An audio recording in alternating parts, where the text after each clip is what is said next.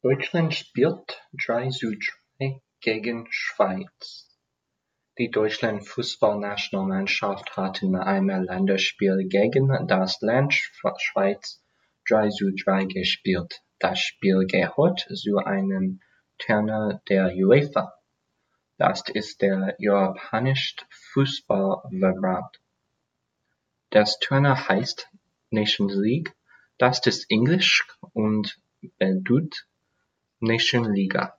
In dem Turnier sind fünfundfünfzig Länder dabei. Es sind alle Mitgliedsländer von der UEFA. Die Endrunde ist im nächsten Sommer.